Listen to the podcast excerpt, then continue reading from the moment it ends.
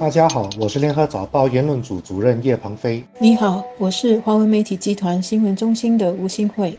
政府决定进一步放宽冠病疫情管制措施，包括回到工作场所办公的人数比例和大型活动的人数上限。此外，注射疫苗的脚步也加快了。四十五岁到五十九岁的新加坡人和本地长期居民可以登记接种。这些进展表明，新加坡有效地控制住疫情，经济活动也慢慢在复苏。但是，我们也必须继续小心谨慎。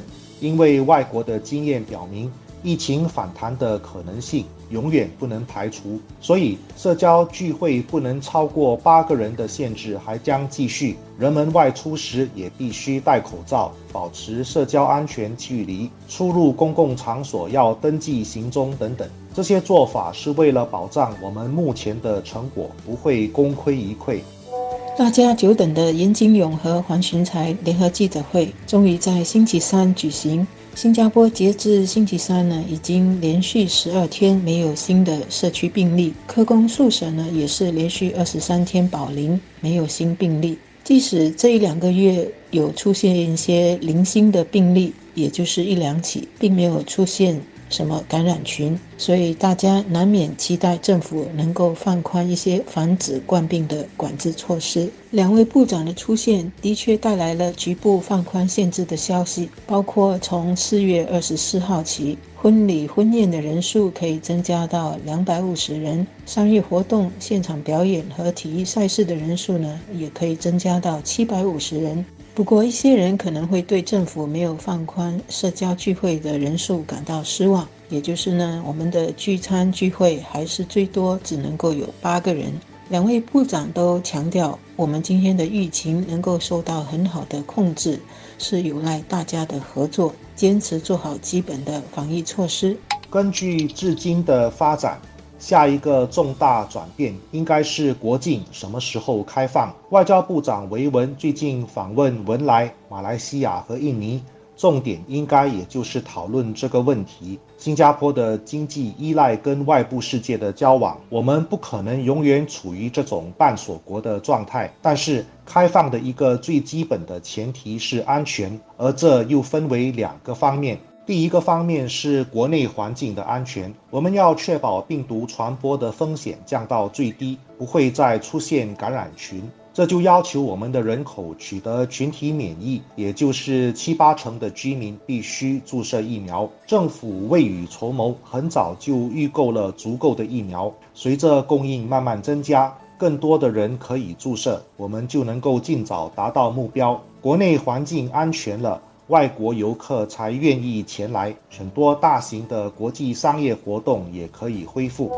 我想最大的顾虑是，聚餐时大家都会比较长时间的拿下口罩，又会高谈阔论，就会有传播病毒的风险。把聚会人数保持在八个人是可以理解的。欧美和亚洲一些国家的疫情呢，一直在反复回弹，即使是已经开始给他们的国人接种疫苗，还是有这样的情况。也因为有不少人以为接种疫苗了就可以松懈了。大批大批的人聚会和活动，结果呢，出现了第四、第五波的疫情。如果说我们在放宽限制时还很保守，还很怕输，这个怕输和保守绝对是有根据、有理由的。政府才在本月初开放给六十到六十九岁的新加坡人和本地长期居民也可以接种疫苗。星期三呢，又在开放给四十五到五十九岁的群体。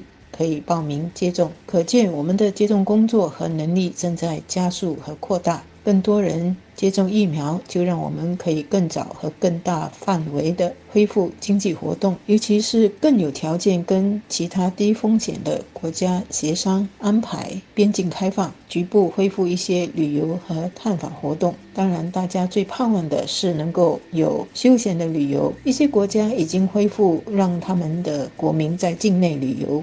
国际的休闲旅游就还要等各个国家之间协商做好疫苗护照的工作，而承认这个疫苗护照的最大功能呢，就是希望可以不用进行这个隔离，可以真正的自由活动。要怎么确保进入新加坡的外人不会再把病毒带进来，是比较棘手的挑战。现在一些国家正在讨论或者已经实行的疫苗护照，似乎是一种可行的办法，但这也不是万无一失，因为目前各国所使用的疫苗种类不同。功效也不同，比如新加坡只批准使用安全和有效的两种疫苗。如果其他国家的公民所注射的不是这两种疫苗，我们也未必愿意让他们入境。这或许就是我们还无法开放新罗边境的主要原因。虽然维文此行重点探讨了开放跨境探病探亲，但是这些细节都需要时间去解决。两国的人民都希望能尽早开放边境，但大家也都知道，必须符合安全条件才能够放心的去做。所以，这跟我们的生活几时能回到不必戴口罩、自由跟亲戚朋友聚会一样，必须要有耐心。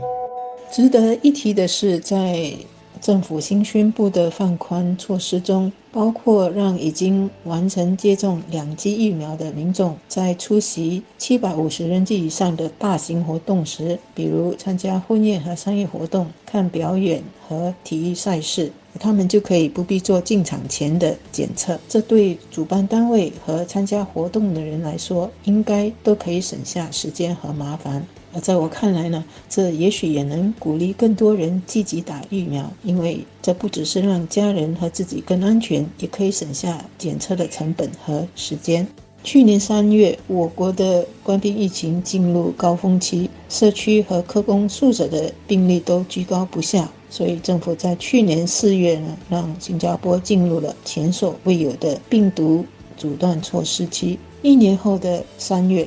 我们今天应该庆幸和感谢我们自己及所有积极配合防疫和在前线工作的人，使我们今天至少能恢复好些生活起居和活动。现在的流行语是永续发展，要维持良好的管控疫情，也是需要永续发展的思维和精神。我们不要操之过急，但要努力的去不断安全有序的走出疫情的约束。